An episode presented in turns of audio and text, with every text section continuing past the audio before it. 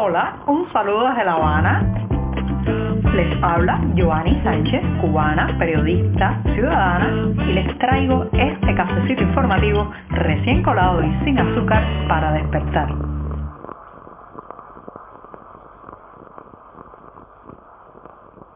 Al fin llegó el miércoles, el día atravesado de la semana, la jornada puente o bisagra, que además ha amanecido soleada, cálida, con muy poca brisa aquí en la capital cubana y en la que comenzaré hablando de un difícil dilema que se le presenta a muchos activistas cubanos. Pero antes de decirles los titulares principales de este 27 de octubre de 2021, voy a pasar a servirme el cafecito informativo que está acabadito de salir de la cafetera, muy caliente, así que lo pongo en la taza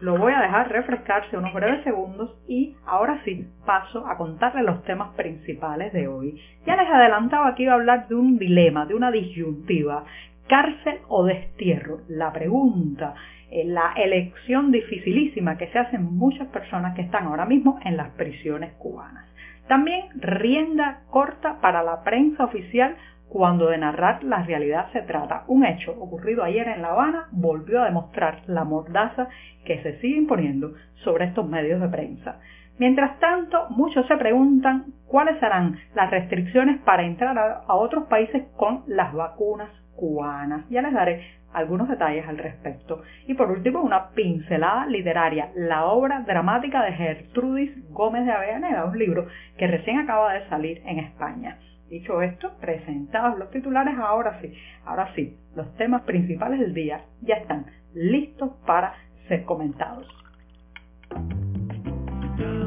Si eres de los que te gusta estar bien informado, síguenos en 14ymedio.com. También estamos en Facebook, Twitter, Instagram y en tu WhatsApp con este cafecito informativo.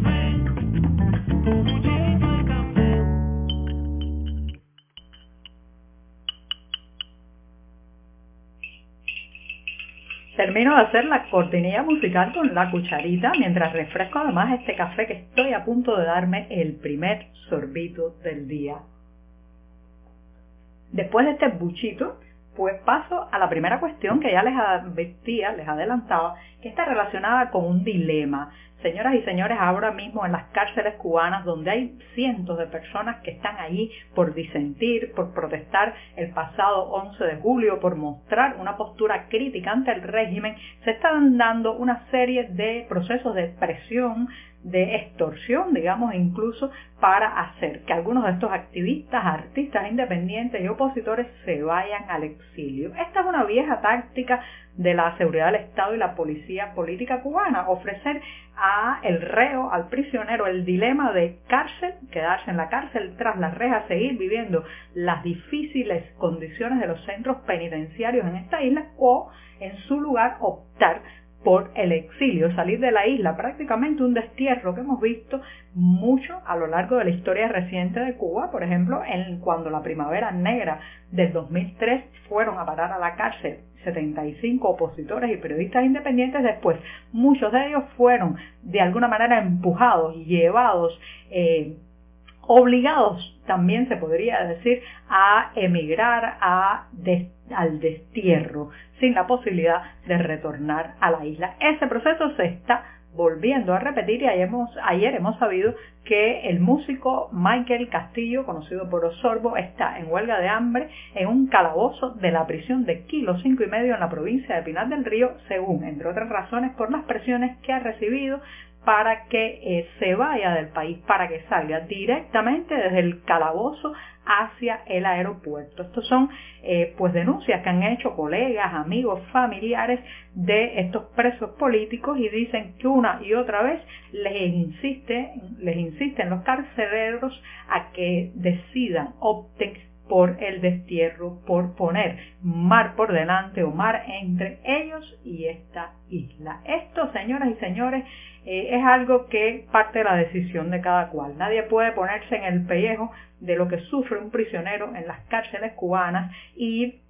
pues exigirle que se queden ni nada por el estilo, porque es la vida, la única vida que tienen y pasarla en esas mazmorras, en esas condiciones es algo eh, realmente que va más allá de la voluntad y va más allá eh, de lo que uno puede pedirle a otro ser humano. Pero lo que sí no podemos olvidar es que esta es una estrategia que ha utilizado el régimen cubano por más de medio siglo para deshacerse de la crítica dentro de las fronteras nacionales. Sí, muchas veces utilizan a la propia familia como palanca de presión contra eh, los deseos de mantenerse en territorio cubano que tienen los prisioneros políticos en estos casos y eh, pues buscan una vulnerabilidad, alguien dentro del seno familiar que también quiere emigrar o que eh, sea susceptible de ser presionado, chantajeado, extorsionado, como decía hace un rato, para que funcione también como intermediario en esta negociación, que en realidad no es una negociación porque es que podría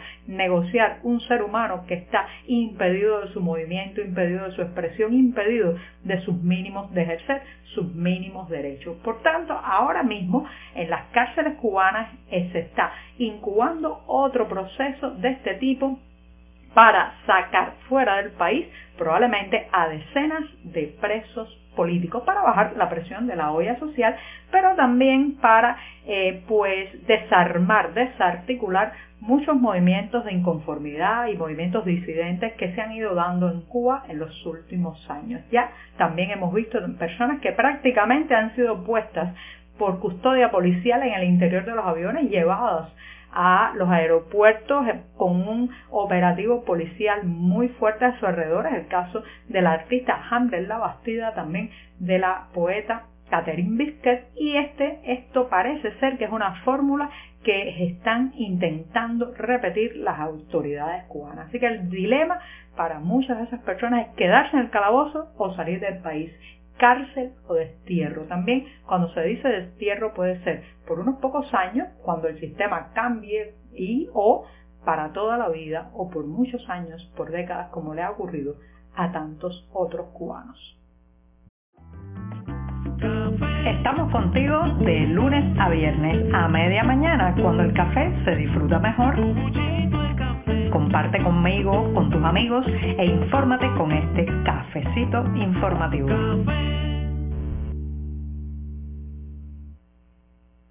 Ayer se dio un incidente violento en la capital cubana, precisamente en la zona de la barriada de El Vedado, una zona muy céntrica de La Habana, cuando un hombre se atrincheró en un apartamento eh, después de apuñalar y tomar como rehén a una agente de la policía, a la que además le quitó el arma de servicio. Durante horas había mucha expectativa, dudas y temores, incluso estuvo cortada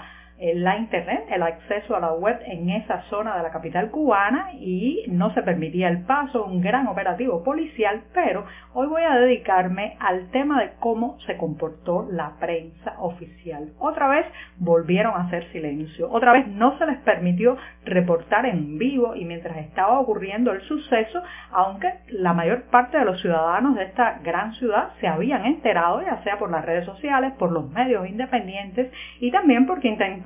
pasar por el lugar y encontraban, se topaban con el operativo policial. ¿Por qué la prensa eh, oficial no dijo nada al respecto? ¿Dónde estaban esos periodistas que hace unos meses estaban supuestamente exigiendo delante de los gobernantes eh, cubanos que les permitieran hacer un periodismo más pegado a la calle, la necesidad de una prensa más real, más objetiva, más dinámica, más con el oído conectado a las calles de esta isla? Pues simplemente ayer no estaban en esa barriada del Vedado reportando este incidente que, reitero, conmocionó a toda la ciudad y corrió como pólvora la información de boca en boca, pues no estaban ahí, ¿saben por qué? Porque no les dieron permiso. Cuando no les dan permiso, no reportan. Y eso, señoras y señores, no es hacer periodismo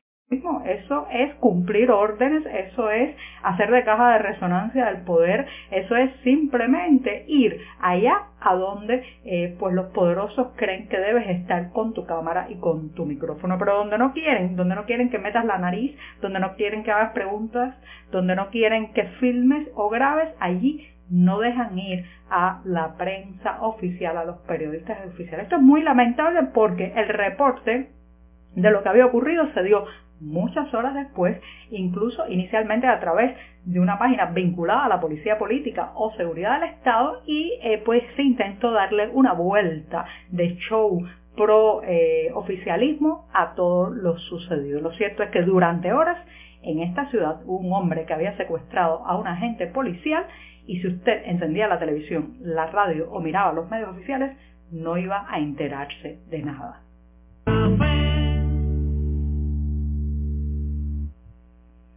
A partir del próximo 8 de noviembre, Estados Unidos, según ya han advertido sus autoridades, solo permitirá entrar a su territorio a aquellos viajeros que tengan la pauta completa de cualquier vacuna contra el COVID, pero que haya sido aprobado su uso de emergencia por la OMS. Sí, la Organización Mundial de la Salud debe haber aprobado previamente que esa vacuna que usted tiene puesta o con la que se ha inmunizado pues ha sido eh, aceptada para su uso de emergencia. Lamentablemente los antídotos cubanos no reúnen esa característica y esto pone en una situación bastante difícil a los viajeros cubanos que salgan de la isla solo se hayan vacunado con Soberana, Abdala o Soberana Plus e intenten entrar a territorio estadounidense. Así que habrá que estar atentos de cómo va a resolverse, resolverse esa situación, pero por el momento es bastante desfavorable para eh, quienes dentro de la isla han eh, recibido las vacunas cubanas. Como les anunciaba al inicio de este programa, hoy me voy a despedir con una pincelada literaria. Sí, la editorial Hurón Azul ha lanzado este octubre el volumen La obra dramática de Gertrudis Gómez de Avellaneda, nacida en 1814 en Puerto Príncipe, Cuba, una literaria de talla mayor y que además fue conocida por los sobrenombres de Tula, La Avellaneda y ahora usted puede acercarse, reitero, a su obra dramática a partir de un libro lanzado por la editorial Hurón Azul que fue publicado este octubre en Madrid. Por hoy es todo. Te espero mañana a la misma hora. Síguenos en 14medio.com. También estamos en Facebook, Twitter, Instagram y en tu WhatsApp. No olvides, claro está, compartir nuestro cafecito informativo con tus amigos.